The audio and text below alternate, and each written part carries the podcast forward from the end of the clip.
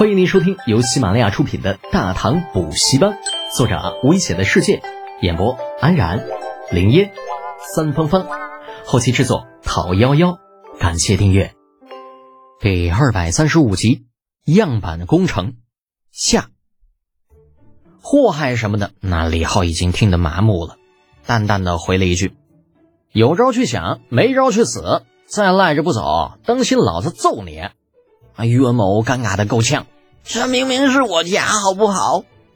还想放狠话呢，却见一个小小的身影自院中踉踉跄跄的跑了出来，嘻嘻哈哈跑到李浩那家伙的面前，将衣物高高举起。德简哥哥，德简哥哥，我的曹操走出来了，你看。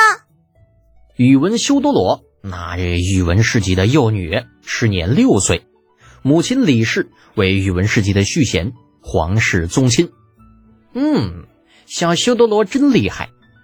李浩低下头，接过了丝娃娃一样的小女孩递上来的华容道，伸手在其头上揉了揉。不过，这真是你一步一步走出来的。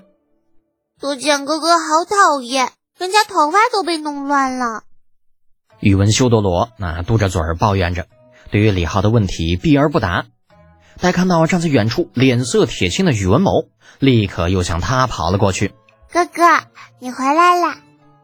宇文家院子里被挖得乱七八糟的，宇文某怕妹妹摔着，上前两步将之抱起，指了指李浩道：“普明，以后不要跟那个家伙接触，他是个坏人。”普明是宇文修多罗的字，那作为一个女子，能有字，足见老宇文对她的重视。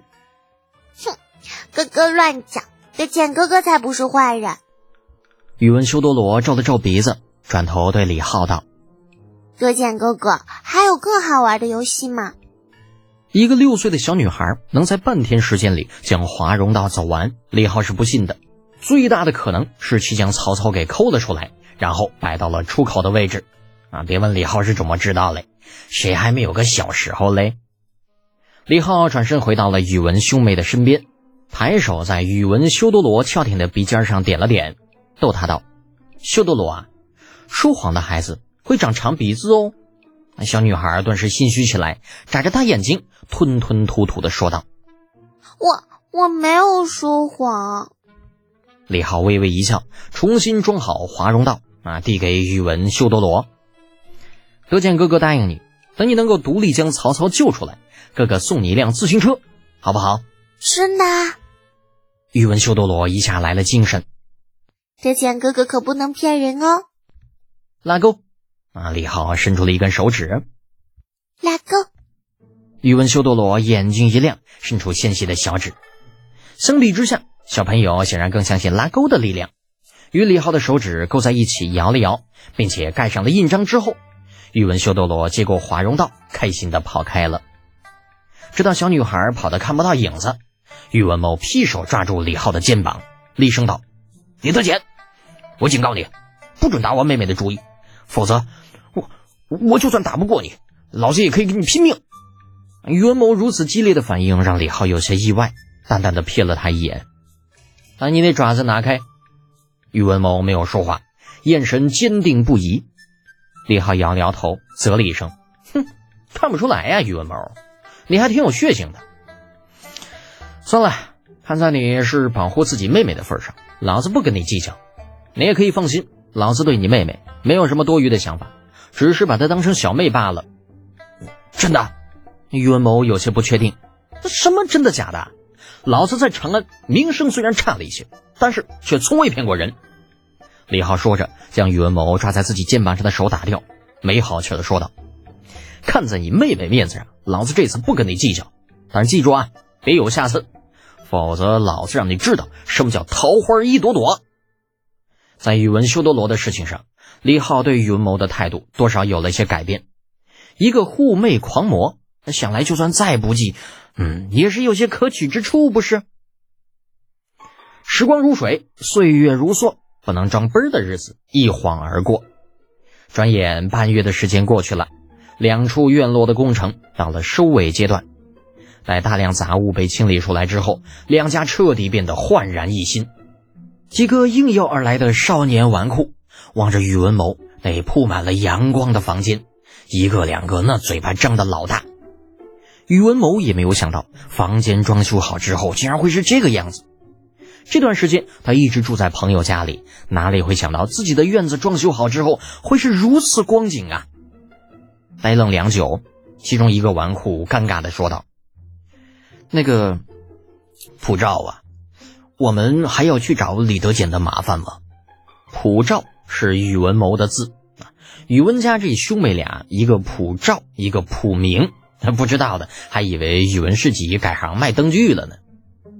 啊，另外一个纨绔在房间里转了一圈，喃喃道：“嗯，这这还找什么找啊？有这样的房间，那别说五千贯，就算是一万也值啊！嗯，是的，真的很值啊！阳光透过明亮的玻璃照进房间。”照在身上暖洋洋的，而且房间里的地面也正在暖暖的散发着热量。这光着脚踩在上面，哎呀，这家伙舒服，超乎想象的舒服啊！那温温热热的自脚底传遍全身，那种舒服，真真的就别提了。哎呀，哈哈哈，太好了！当然了，最重要的是这房间中没有了炭炉，所以也就没有任何一点烟气。这样的房间在宇文家有五间。宇文士集的卧房、书房，宇文谋的卧房、书房，以及小丫头宇文修多罗的卧房。啊，众纨绔虽然不能每一间都看，但是窥一斑可知全豹啊！这宇文谋的房间已经让他们看得目瞪口呆了，其他房间看不看无所谓。哎呦啊！唐简家的老四唐和尚啊，在逛了一圈之后，突然就抱着肚子叫唤起来。啊，其他几人关心的问道。怎么了？不知道啊，可能是早上吃坏肚子了吧。这唐和尚一手抱着肚子啊，呲牙咧嘴的，另一手摆了摆。嗯几位兄弟，我我可能是不成了，先行告辞。